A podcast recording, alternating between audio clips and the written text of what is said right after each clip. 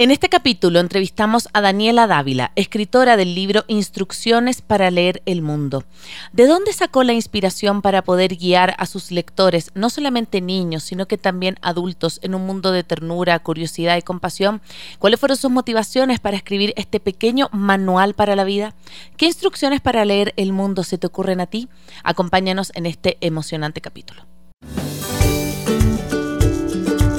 Hola, soy Dani Dávila. Yo, Cone Aitken. Y yo, Paz Dávila. Somos Maternidades Imperfectas, una plataforma que acompaña, empodera e inspira a las mujeres madres a vivir la maternidad como un espacio de autoconocimiento, fuerza y crecimiento personal.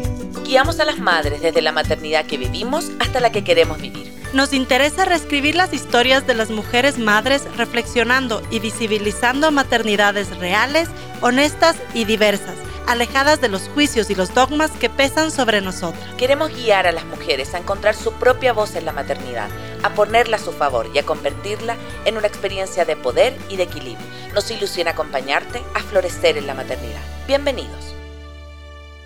Hola a todos, hola a todas, bienvenidos a un nuevo miércoles en vivo de Maternidades Imperfectas. Nos encanta tenerte acá acompañándonos siempre una vez más y permitiendo, por supuesto, que a través de tu escucha podamos seguir acompañando, empoderando e inspirando a las mujeres a vivir su maternidad como un espacio de fuerza y crecimiento personal. Recuerda que nos puedes encontrar siempre en Instagram, Facebook y YouTube también como Maternidades Imperfectas. Y también que nos puedes escuchar, por supuesto, a través de la www.radiosucesos.fm siempre la 101.7 FM Radio Sucesos acompañándonos. Mi nombre es Cone Aitken y el día de hoy tenemos un súper lindo capítulo. Está acá con nosotros, ya la vamos a presentar, pero es una escritora ecuatoriana y también muy contenta porque es nuestro capítulo del mes con la paz. Bienvenida, Paz. Gracias, hola con todos, con todas que nos están escuchando en este vivo de maternidades.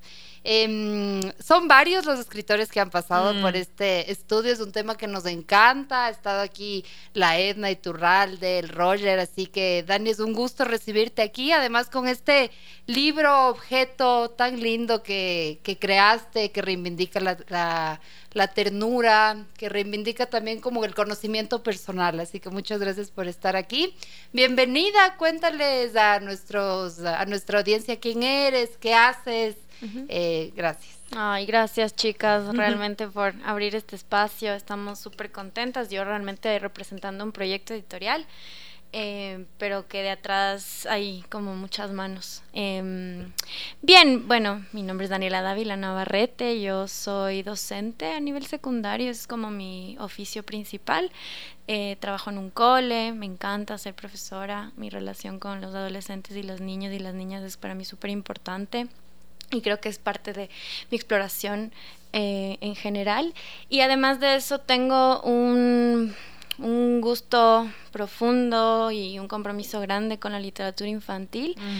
Es eh, algo que siempre me ha, me ha movido a, a, explorar y también soy parte del el proyecto Picnic de Palabras de Ecuador, eh, que ahora está albergado por un proyecto que se llama Corporación Libroteca Imaginada, donde estamos mediadores y mediadoras de lectura eh, en trabajo permanente, digamos, de sí, de hacer un ejercicio de expandir la lectura, de que sea un proceso de lectura gozosa, de que sea diversa, de que genere accesos también, porque es difícil acceder, ¿no es cierto? Y, y, como que son dos ejes importantes para mí en general, ¿no? Eh, la docencia, la educación y por otro lado también esta idea de cómo nos relacionamos con los libros y los vínculos que esos libros pueden construir, ¿no?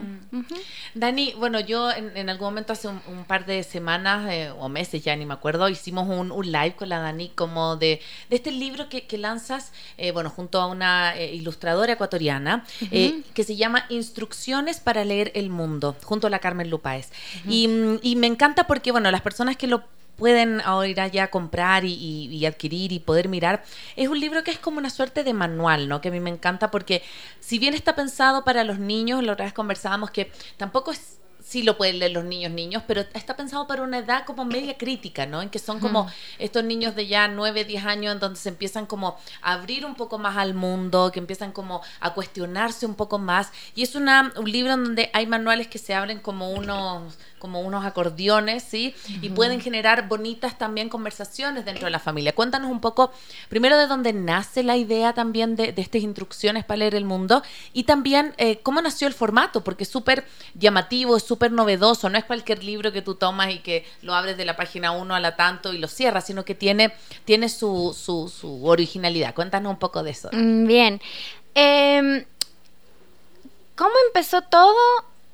Pues vamos a ir a mi infancia básicamente, porque mm, pasa que mi, mi, padre es una persona como súper, nos enseñaba muchas cosas, ¿no? Y en este proceso de enseñanza siempre nos, nos explicaba paso a paso. Y entonces em, ahora hago esta conexión de que por qué mi cabeza divide siempre las cosas que necesito explicarme por pasos, ¿no? Y un mm. poco es desde ahí. Y, y yo creo que esa manera de explicarme el mundo era una cosa bien íntima, muy mía, como que yo no lo compartía, me parecía raro, o, y a veces me parecía como, ni siquiera lo, lo notaba, o sea, era un ejercicio que estaba ahí muy inconsciente y pasaba. Y en la pandemia, eh, yo estaba buscando una ilustradora para un texto que, que estaba haciendo y me conectaron con la Carmen por Instagram, o sea, no nos conocíamos físicamente. Y empezamos a hablar y yo empecé a ver sus, sus, ilustraciones y me encantaban. Y yo le digo, mira, hagamos algo. Pero ese hagamos algo siempre como cuando claro, claro, te voy a ir a ver. Nos vamos, nos vemos a ver. Sí, algún rato, sí, yo te llamo. Esa, esa sensación. Y de repente em, yo miré una obra de teatro eh, ahorita no me acuerdo el nombre, es, del colectivo de la Casa Mitómana, y al salir de la obra te entregaban un papelito que decía instrucciones para encontrar objetos perdidos. Y yo, como no puede ser que exista otra persona así, o sea, no estoy, no estoy sola. Sí, que piense en pasos, ¿no? Y que hable de cosas tan, mm, no sé, como cotidianas, pero al mismo tiempo abstractas.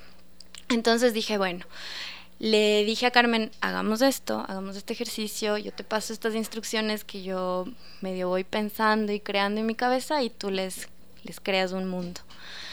Y resultó súper interesante ver cómo semana a semana íbamos armando estos universos y lo publicábamos en Instagram y la gente decía, oigan, ¿por qué no es un libro? ¿Por qué no es un libro? ¿Por qué no es un libro? Y yo como, bueno, sí, ¿por qué no? ¿Por qué no? Y empezamos a ver posibilidades, salieron los fondos del Ministerio de Cultura, aplicamos honestamente con un montón de escepticismo, yo dije como, no sé, aparte también cómo se ve la literatura infantil en el mm. Ecuador, quién realmente está publicando literatura infantil, es muy mm. poquito, entonces dije, capaz y no pero salió y, y, de repente ya teníamos todo para empezar el proyecto editorial de un proceso que empezó para mí como un juego y como una exploración entre dos mujeres que se encontraron en la mitad de la pandemia sin un poco entender qué les estaba pasando y de repente surgió. Y el formato es curioso porque cuando lo pusimos en la mesa a la editora Alejandra Zambrano, que es la decana de la Escuela de Literatura de la UARTES, ella tiene mucha experiencia en literatura infantil, creó de hecho un, ¿qué será? Un como congreso de literatura infantil en la Universidad de San Francisco cuando ella era profesora ahí, que se llamaba El Trompo. Y ella la, yo la conocí mejor, nos enganchamos y ella me decía, Dani, es demasiado contenido en cada set de instrucciones para que vaya en un solo libro. O sea, es como mucho. Son varios libros uh, por separado. Exacto, son varios mundos en sí. mismos.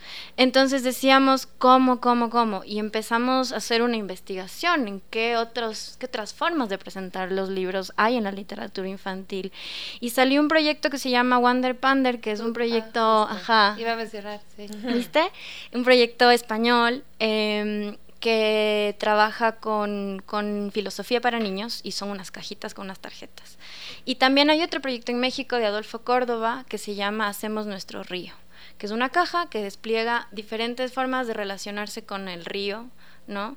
Eh, hay acordeones, hay estos libritos que tú pasas las páginas así con el dedo y se van como moviendo en secuencia los personajes, hay un mapa, entonces decíamos, no, pues tiene que ser así, tiene que las instrucciones tener una idea de exploración, porque lo que proponemos es una exploración desde diferentes lugares y entonces poder dejar al lector que juegue y explore en su, en su propio tiempo, a su forma. A su manera. Exacto. Entonces fue el mejor formato en realidad que encontramos para que sea lo más digerible, pero al mismo tiempo lo más apegado a la esencia del proyecto, que es esta exploración individual, personal, muy, muy intuitiva también. Mm. Sí, justo, justo iba a mencionar, yo tengo El Mundo Cruel de Wander uh y me gusta un montón porque creo que también hay un punto que el niño o el adulto deja de ser como lector, deja de ser como sujeto pasivo y comienza a ser sujeto activo, ¿no? Cuando propones la actividad. En Mundo Cruel también hay una parte que tú puedes crear como tus propias láminas. Entonces creo que también se rompe como esa barrera eh, con el lector, ¿no? Em, algo que me gusta mucho, y es lo que decía al comienzo, es que siento que también son como unas instrucciones cargadas como de conocimiento personal. Eh, mm. Es corto, es cortito, pero, mm, pero ese cortito estoy segura que viene como de unos aprendizajes no tan cortitos, digamos, como de todo un proceso. Eh, y eso me gusta mucho. Yo, eh, con mi psicóloga a, a, lo largo de los años, me he dado cuenta que cuando tomo decisiones importantes, ya las tomé de alguna manera antes. Diferente, diferente formato, otras caras, pero como que ya hay un conocimiento, sobre todo, sobre todo a esta edad. Entonces creo que esto es tan lindo también porque de alguna manera recoge como esto que ya aprendimos a hacer, estos, estos procesitos que ya pasamos, esta, esta, no sé, como que cajita de herramientas que ya tenemos. Así que quería eh, como también decir que me parece además como obviamente de invitarte a la lectura, creo que también te invita como a la introspección, a preguntarte qué mm. instrucciones, además son instrucciones amorosas, ¿no? Eso también me parece lindo, es como mucha ternura desde los gráficos, entonces también como a, preguntarse esto, esto es lo que uno ya, ya sabe, ¿no? Eh, este libro ya salió, entiendo que seguramente ya te has encontrado como con niños, adolescentes, cuéntanos eh, las reacciones Cuéntanos qué ha pasado, cuéntanos alguna anécdota eh, del nacimiento ya de este libro. Sí, ha dado sus primeros pasos, digamos. Y en ambos espacios de lanzamiento, como tal, los eventos tanto en Quito como en Cuenca, tuvimos mediación de lectura voy a contarte un poco de los momentos más impactantes para mí. Seguramente si la gente que fue o, otras personas en el equipo te, te dirán otras cosas. Pero mientras la mediación de lectura sucedía en Quito, hay instrucciones para dar un abrazo o para abrazar y entonces la mediadora que está a Calle iba desplegando cada uno de los ocho pasos, ¿no? Y claro, les iba como preparando a los lectores y en este momento no solo habían niños y niñas, sino también habían adultos, estaban mis dos abuelas, ¿no? Eh, mujeres de más de 80 años y mm, y de repente el final de la instrucción es ya, ahora sí, listos, abracen, ¿no? Abracen. Y de repente ver niños, niñas, adultos abrazándose, o sea, eso para mí fue como, vamos, por favor, qué cosa tan bonita, porque era ver en colectividad un proceso que para mm. mí había sido tan, tan individual, tan íntimo, y que surgió también de preguntarme en la pandemia cómo pasa eso, porque no sé si se acuerdan, en la pandemia era como, llegabas y decías, bueno, sí te saludo, te abrazo, no te abrazo, no te abrazo, así, el mm. codo, ¿qué? Y, y yo decía, wow, era una pregunta que nunca me había hecho antes de la pandemia, ¿no? Y en la pandemia es como, y, era, y es esencial para mí poder saludar, ¿no? Ahora que llegué y les dije hola, no es como que hola, sino yo, yo te mm, topo, ¿me entiendes? Y para mí eso es una cosa esencial. Entonces, de repente ver que en medio de todo, adultos, eh, adultos mayores, niños se abrazaban. Había un niño chiquito que, claro, vio que al lado dos niños ya se abrazaron, dos niñas acá, y él, nada, él se abrazó a sí mismo, ¿no? Como súper lindo eso, de ver que, que, que, de repente esto genera una relación, ¿no? Y em, después está el último set de instrucciones, que es un set para que cada uno cree sus propias instrucciones. Y ya he recibido, ¿no? Em, instrucciones de niños y niñas, tengo unas instrucciones para cantar, de Violeta Ceballos, que es la hija de unos amigos muy queridos, tiene ocho años, y escribió así un, manual precioso con ella mismo, creó sus propias, sus propias gráficas, sus propias ilustraciones. Y en Cuenca hicimos un proceso de mediación que acompañó la construcción de instrucciones y tenemos instrucciones para jugar fútbol, ¿no? Instrucciones para cocinar, instrucciones para escalar y el otro era instrucciones para cuidar un perrito. Mm. Y eso es como la paga más grande del mundo para mí. Mm. Como ver que, que mi narrativa y el mundo em, físico, un poco material que construye la Carmen Lu, de repente cala en la gente y, le hace pensar en sus propias, en sus propias formas de, de, ver el mundo, ¿no? que creo que es importante. Y algo que para mí es clave y que lo aprendí o lo pude poner, digamos, en palabras apenas hace un tiempo, es que lo que hacemos, ¿no? Lo que escribimos, lo que ilustramos, lo que contamos, cualquier cosa que hagamos, no importa tanto el, el, objeto en sí mismo, el resultado en sí mismo, sino las relaciones humanas que eso puede crear, puede mm. generar. Y creo que para mí la apuesta más grande de este proyecto es ver esas relaciones humanas, ¿no? Ver esos, esos reflejos. Entonces me encanta lo que me preguntas porque creo que pone en entredicho la razón del por qué estamos arriesgándonos en esta en esta aventura. Recuerda que nos puedes seguir en Instagram y Twitter como arroba Radio Sucesos EC, en Facebook también como Radio Sucesos Ecuador y también en nuestros canales como Maternidades Imperfectas. Gracias por estar acá. Recuerda siempre que todos nuestros capítulos puedes seguirles en vivo, también a través de nuestro canal en Facebook y YouTube, y que puedes escuchar todos nuestros episodios anteriores en nuestro podcast. Nuestra página web es www.maternidadesimperfectas.com. El día de hoy estamos eh, con Dani Dávila hablando de instrucciones para leer el mundo. Me encanta que te llames Dani Dávila porque la tercera integrante de Maternidades Imperfectas se llama Dani Dávila. Entonces, como que estemos las tres acá. ¡Qué bien! Eh, nunca hemos estado, nunca estado las tres. Entonces, hoy día estamos simbólicamente con la Dani Dávila acá las tres. Eh, Dani, algo te quería preguntar que a mí me pasa, y lo hemos hablado un montón con La Paz. Yo antes no tenía acercamiento a la literatura infantil. O sea, si no hubiera tenido a la Rafa y a la, más a la Rafa porque la Eli lo recibió como de, de, de chiflido, digamos, pero con la Rafa, con La Paz, nos pusimos súper como fanáticas de la literatura infantil. La Paz se metió un diploma de mediación lectora, eh, hicimos también hicimos, un... Hicimos un curso gratuito que fue maravilloso que era, del Ayuntamiento de Madrid. De hecho, estaba una de las de filosofía para niños, o sea, un curso, pero de un nivel increíble. Era cómo leerle a los niños. increíble, increíble. La Paz me mostraba algunos autores. Eh, yo hoy día tengo, y es lindo porque veo a la Rafa, por ejemplo, me dice, mamá, es hora de que nos compremos un libro de Oliver Jeffers. oh, wow. Amo. Así como. Entonces, cuando miro eso, digo, el mundo de la literatura infantil es increíble. O sea, es como un universo que yo invito acá, yo sé que acá nos escuchan mamás, pero yo invito a las personas que nos están escuchando que a lo mejor no son mamás o papás, que se acerquen al mundo de la literatura infantil, porque es precioso, es increíble la ilustración, así como también te vas poniendo como más eh, como perspicaz, decir, este no me gusta, o sea, este trata a los niños como, lo que siempre yo digo, como, hola amigas, como si el niño fuera no pensante. Entonces, eso también me gusta mucho del libro que hicieron ustedes, porque si bien está pensado para niños, un adulto se puede sentar a leerlo y puede abrir bonitas eh, como conversaciones, lo que te decía el otro día, este, eh, instrucciones para migrar, o eh, como que de alguna manera alguna de estas instrucciones te va te va a calar hondo. ¿Cómo ha sido para ti? No sé si antes de, de, escribir este libro tenías como este acercamiento a la literatura infantil o una vez escrito ya adentraste en el mundo. ¿Cómo fue para ti? Bien, eh, no, yo me había acercado ya a la literatura infantil. Mi proceso con la literatura infantil empieza en 2018, cuando yo vivía en Buenos Aires y una amiga me hace un encargo. Mira, venme a buscar este libro que era la, la trilogía perdón, de, la, de la línea, creo, que es de Susili, que es una ilustradora y escritora mm, coreana. Y yo, bueno, ¿dónde busco esto? No, en tal librería. Bueno, me caminé, llegué y era una librería solamente para niños y niños, o sea, de literatura infantil.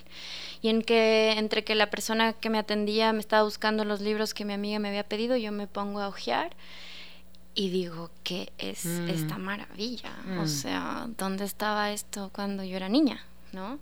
Em, porque lo que pasa para mí con la literatura infantil es que toma la cotidianidad, toma cuestiones esenciales de las personas y las explica, las pone, les, les da un, Mm. un mundo, les da un Claro. universo, les pone unas palabras, les, les, les ja, las saca al mundo, ¿no? Mm. Y por eso yo creo que no es una cosa solo para los niños y las niñas, porque habla de cuestiones esenciales para todos y todas. Y cuando yo creo que es literatura que está realmente dialogando de manera comprometida, hace lo que contrario a lo que tú decías, ¿no? Como esta infantilización, ¿no? Hace lo contrario, lo que hace es hablar seriamente con la gente, Mm. gente, niños, niñas, no importa. Como habla seriamente de las cosas, ¿no? Se me viene a la mente, por ejemplo, un libro de, de Bruno Givert que se llama Paraíso, que cuenta cómo un niño de nueve años pierde a su abuelo y cómo, su cómo, cómo cuenta esta historia con em, señalética de tránsito, ¿no? Entonces dices, ¿cómo haces eso? Y de repente yo en el picnic de palabras se lo leía a un señor que parecía más o menos de unos 50 años y el señor quedó fascinado. ¿Por qué hace eso? Explica una cosa muy cotidiana como es la muerte. O sea, ya a tus 50 años seguramente has atravesado algún claro. proceso de pérdida y de repente explicas cómo imaginas que ves el paraíso, eh, lo doloroso que puede ser, em, cómo funcionan estos procesos de despedida, que lo hemos atravesado todos. Entonces son cosas esenciales que simplemente los libros le dan un universo, ¿no? Mm. Entonces, para mí, eh, yo, yo trataba de que este libro también eh, sea respetuoso en ese sentido, porque yo sí pienso que tenemos que sacar eh, nuestra mirada adultocéntrica de la manera en la que hablamos y dialogamos con las infancias. Y es mi apuesta acá, es decir, no es que ellos no migran, ellos tal vez no toman la decisión, los adultos, nos- los padres, las madres la toman, pero ellos atraviesan el proceso, lo viven. No es que ellos no tienen tristeza o que no se despiden, no tienen duelos de ciertas cosas, atraviesan ese proceso, simplemente es como que por protección muchas veces em, los sacas de escena.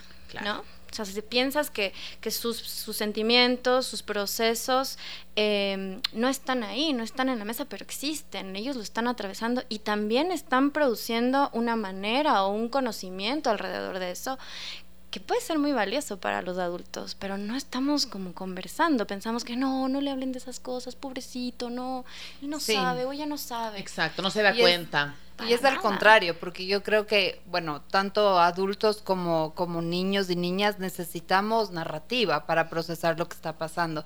Yo no sé si lo he contado aquí, pero eh, yo era súper fanática cuando era niña de esta escritora austriaca, eh, Christine Nostlinger, em, pero fanática. Me acuerdo que la- yo en vez de quererle conocer a Papá Noel le pedí a mi mamá que le escriba, que le quería conocer. En mi, en mi idea yo pensaba que eso era posible. Yo ya le escribiste, ¿cuándo lo va a conocer?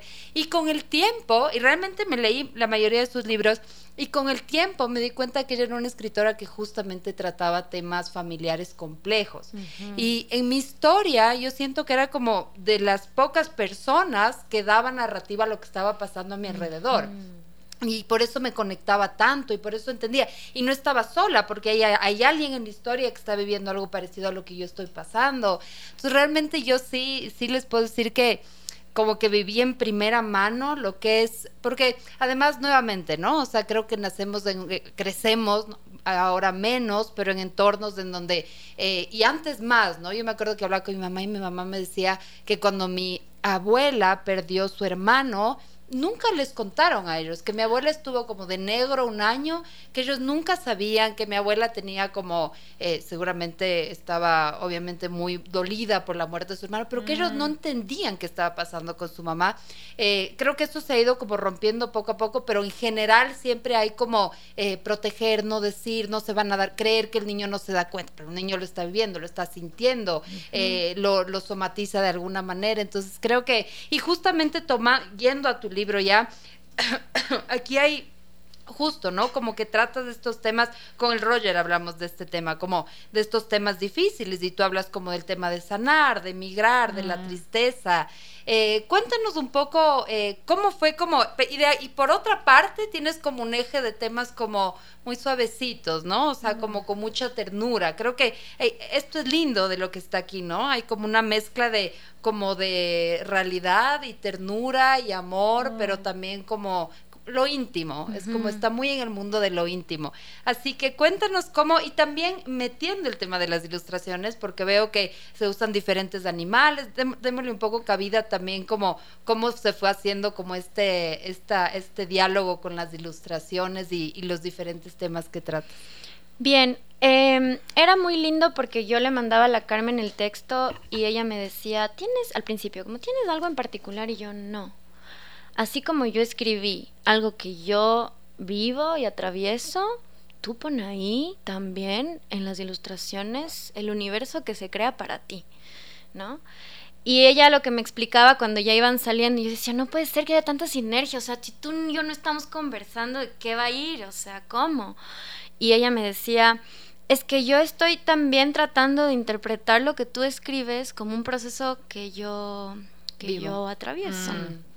Y entonces em, me explicaba que primero quería que los protagonistas sean animales, porque quería que la gente que lo viera en ese momento en Instagram y pues ahora en el libro, no, em, como, como que no estereotipara ¿no? Porque si es que hubieran personas, sujetos humanos, ya dices, no, pues yo no tengo el pelo así o qué sé yo. Pero en cambio los animalitos es como le sacas un poco del universo de lo humano y entonces ya todos podríamos ser ese gato que se está despidiendo. Exacto. Y al final también me decía que son animales que de una u otra manera ella se ha cruzado, ¿no? Creo que hay un par que son sus mascotas em, y en general como momentos en los que ella como ha avisorado el comportamiento de estos animalitos y entonces los, los pone ahí. Em, y a la final los temas también hay una suerte de necesidad justo de lo que dices, ¿no? Como de que sea algo que que genere una comunidad también. O sea, como decir, ¿cuáles de los temas que hemos escrito sentimos que pueden generar un, espacio de comunidad lectora? Hay como una... hay una filósofa española que ahorita está súper famosa que se llama Marina Garcés, que ella escribe más desde los feminismos y tal. Y ella tiene un pequeño manifiesto chiquito que se llama Lectura en Comunidad. Y ella dice lo que tú acabas de decir, o sea, yo leo y de repente me identifico no con no solamente con quien está escribiendo sino con ese universo que está creando y entonces de repente ya no estoy sola pertenezco aparte a una comunidad indomable no porque nadie nos puede decir a, a ese interior tan íntimo cómo pensar o qué pensar, ¿no? De repente empezamos a crearnos un mundo con ese mundo que proponen los libros y, nos volvemos indomables, nos volvemos como en, muy difíciles de encasillar. Y ella propone eso, o sea, que los libros a la final nos acerquen a otros mundos posibles, ¿no?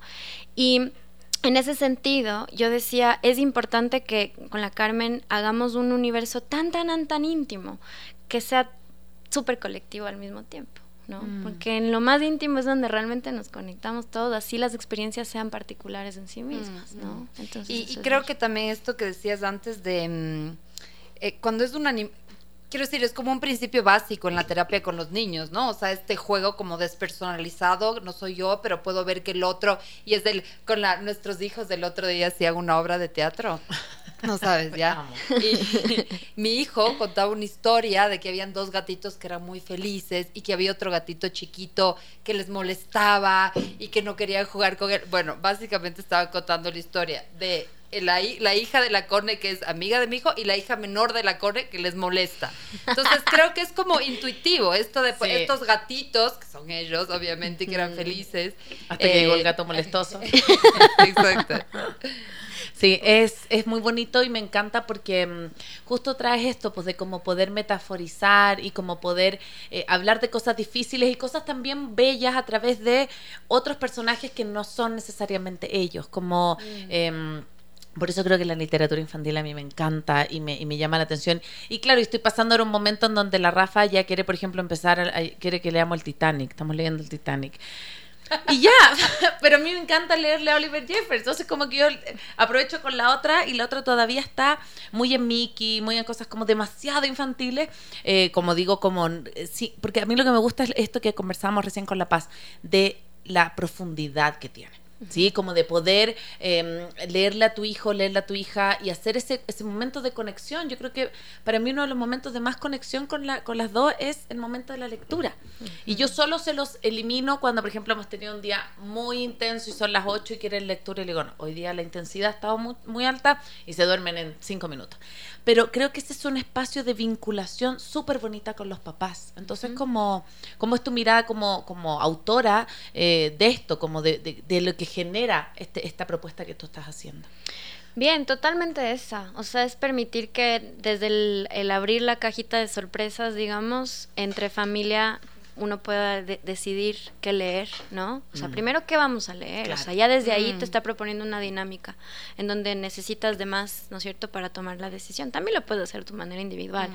Pero la idea es que sí sea un ejercicio de eh, que convoque a cuidadores, cuidadoras, padres, mm. madres, abuelas, abuelos, a, y los niños y las niñas a tener un momento eh, de conexión, ¿no? De sentarse realmente a eso. A ver, sacamos esto, vamos a decidir por aquí, por acá, los leemos solo dos, todos. O el mismo proceso de crear las instrucciones, ¿no? Hacerlo de manera colectiva, ¿no? En esta, en esta posibilidad de ir atravesando eh, ¿qué, qué, quieres poner ahí, cómo lo quieres poner.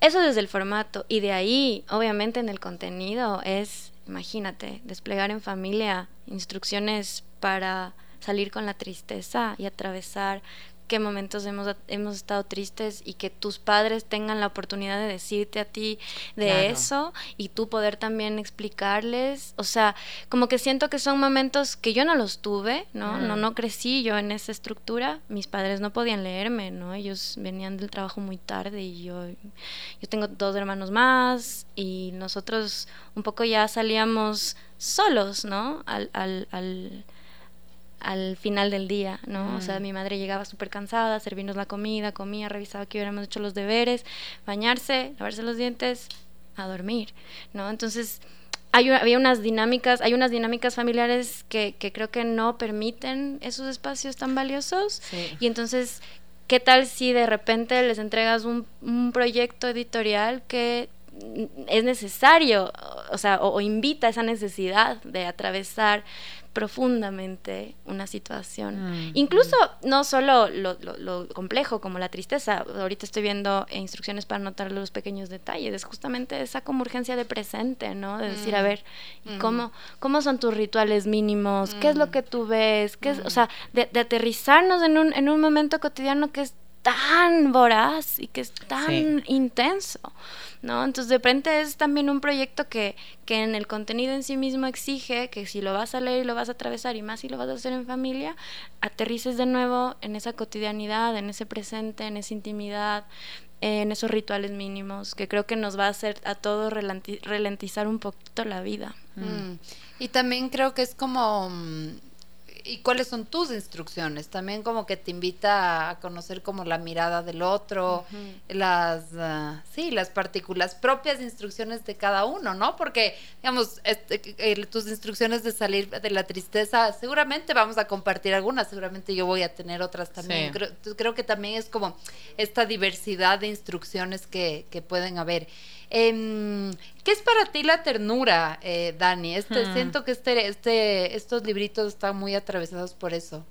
Cuéntanos. Sí, para mí la ternura es básicamente un ejercicio político de, de empatía.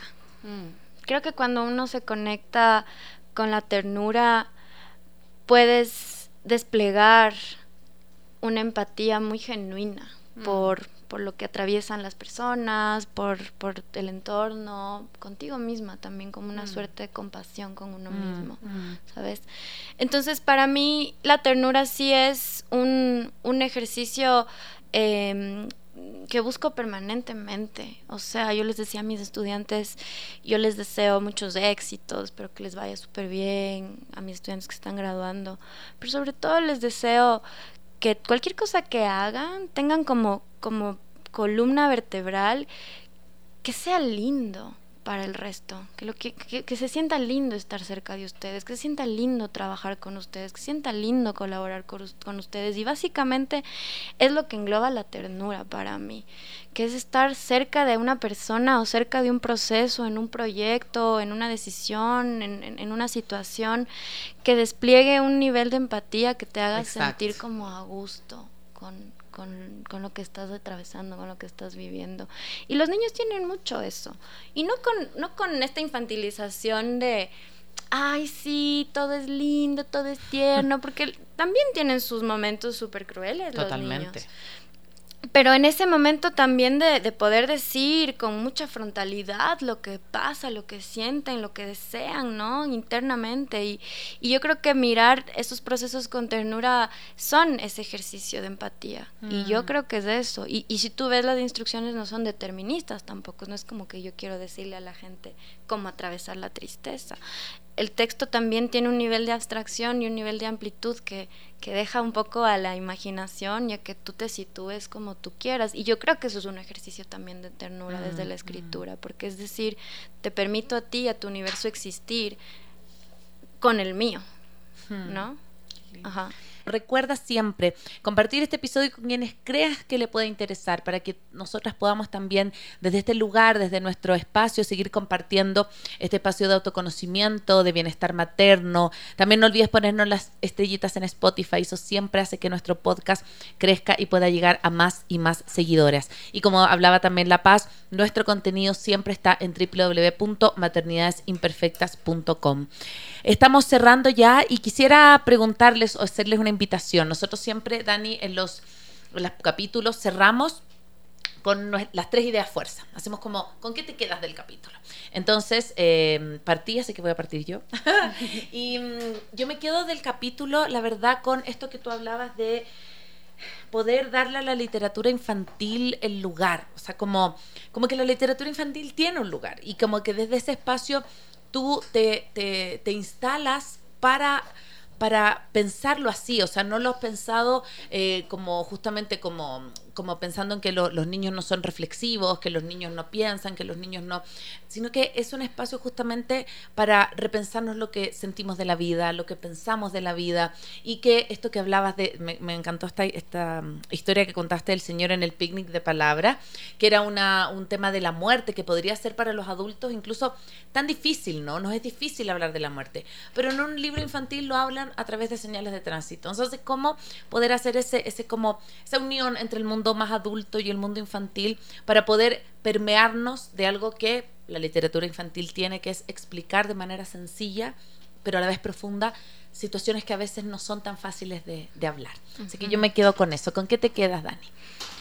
Wow, yo me quedo con, con este espacio, como este momento mm. en donde, porque sus preguntas no hacen más que disparar en mí un, un afirmar el por qué esto existe, ¿no? Y, yo me quedo con esta sensación de, primero, de sentir como un montón de contención en sus propias historias, en sus maternidades, que me parece maravilloso, y de, y de mm, evidenciar que el proyecto editorial, que este libro que está aquí puesto, construido con mucho amor, con mucho esfuerzo, con muchas dudas también, eh, hace sentido, ¿no? Les hace sentido a ustedes dos y ya es como como para mí eso es muy bello, ¿no? Como el, el, ver que lo que está ahí a ustedes les despliega unos pensamientos, unas experiencias, unas anécdotas. O sea, me morí con la obra de teatro de sus hijos. O Te podría mostrar el video porque hay video. hay video, hay video. Ay, me encanta.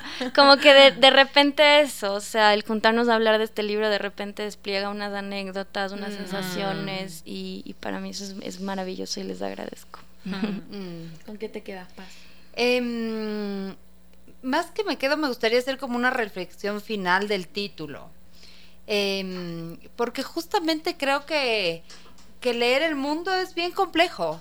Eh, el mundo es bello, es inmenso, eh, a veces es difícil, es miedoso, es maravilloso. Y creo que justamente como que leer el mundo primero necesita de un otro, de unos otros de muchos otros en diferentes momentos, ¿no? De cuidadores, de mentores, de amigos, de, desconocidos que te inspiran algo de pronto. Entonces creo que y también de dividirlo, volviendo a tu a tu a tu reflexión del inicio, ¿no? O sea, también como de esto es esto es inmenso. Ah, me ha pasado que cuando estoy por tomar decisiones importantes como ¿cómo voy a hacer? Esto es muy grande, pero el rato que lo divido digo, bueno, o sea, eh, o un día a la vez, ¿no? O sea, como voy a hacer esto y luego tal vez si voy por aquí. Entonces, como me acuerdo algún momento que hablábamos con la Cristina Gutiérrez y ella hablaba del miedo y decía que la manera de enfrentar el miedo con los niños es como dividirlo, ¿no? O sea, ya, te dan miedo los perros, pero ¿qué del perro? ¿Sí? Ah, la boca. ¿Y la boca qué? ¿Los dientes o el sonido que hace? ¿Y del sonido qué? Entonces creo que esta, esta invitación de leer el mundo como junto al, al otro y de, y de leer un mundo como separándolo y no como tan inmenso como puede ser, creo que es muy lindo. Así que también me voy con esta con este título que engloba todos estos pequeños libritos, así que agradecerte también por este espacio. Mm. Ya te contaremos, yo justo este fin de semana voy a pasar con toda mi familia en, fuera de la ciudad y con mi hijo, así que estoy segura que vamos a, a, leer esto. Cuéntame, porfa. Reacciones de los niños, de los adultos, de todos. Seguro. Te pido. Muchas gracias. Recuerden que este capítulo va a ser reprisado el domingo 27 de agosto a las 12 del mediodía. Y antes de cerrar, ah, y también recuerda que nos puedes seguir en www.radiosucesos.fm, en Twitter e Instagram como arroba radiosucesos Dani, ¿cómo te encuentran? ¿Cómo encuentran este libro? ¿Cómo lo pueden buscar? Porque también me imagino que muchas personas que están acá escuchando dicen, bueno, yo lo quiero comprar o quiero contactarme con la Dani. ¿Cómo lo hacen? Bien, hay un Instagram que es nuestra red principal ahora, que es arroba instrucciones para leer el mundo, no hay pierde. Eh, ahí pueden adquirir el libro en venta directa también o conversar con nosotras eh, sin ningún problema. Y también estamos haciendo distribución, ya estamos en el Oso Lector, en Tiresias, en La Huella y pronto en Cosmonauta y el Fondo de Cultura Económica. Entonces eh, vamos a tratar de ampliar también hacia dónde he llegado. En Cuenca estamos en Palier Café Libro y en Guayaquil estamos por concretar un proceso con la Artes Ediciones para que también haya un despliegue en la ciudad de Guayaquil. Hacemos envíos también a cualquier parte del país con Servia Entrega. Entonces, sí, lo que, lo que haya que hacer para que llegue a donde tenga que llegar. Súper. Muchas gracias, Dani. Muchas gracias. Muchas gracias. Recuerden que este capítulo se reprisa el domingo 27 de agosto a mediodía y mm, que nos escuchen. Nos vemos en un próximo capítulo. Gracias. Chao, chao. Soy Cone Aitken. Y yo, Paz Dávila. Gracias por regalarte este tiempo de autocuidado y crecimiento. Si quieres escuchar más capítulos y contenidos sobre maternidad y crianza, no olvides de encontrar nuestro podcast en iTunes y Spotify. Y a través de Radio Sucesos todos los domingos a las 12 del mediodía. Te esperamos.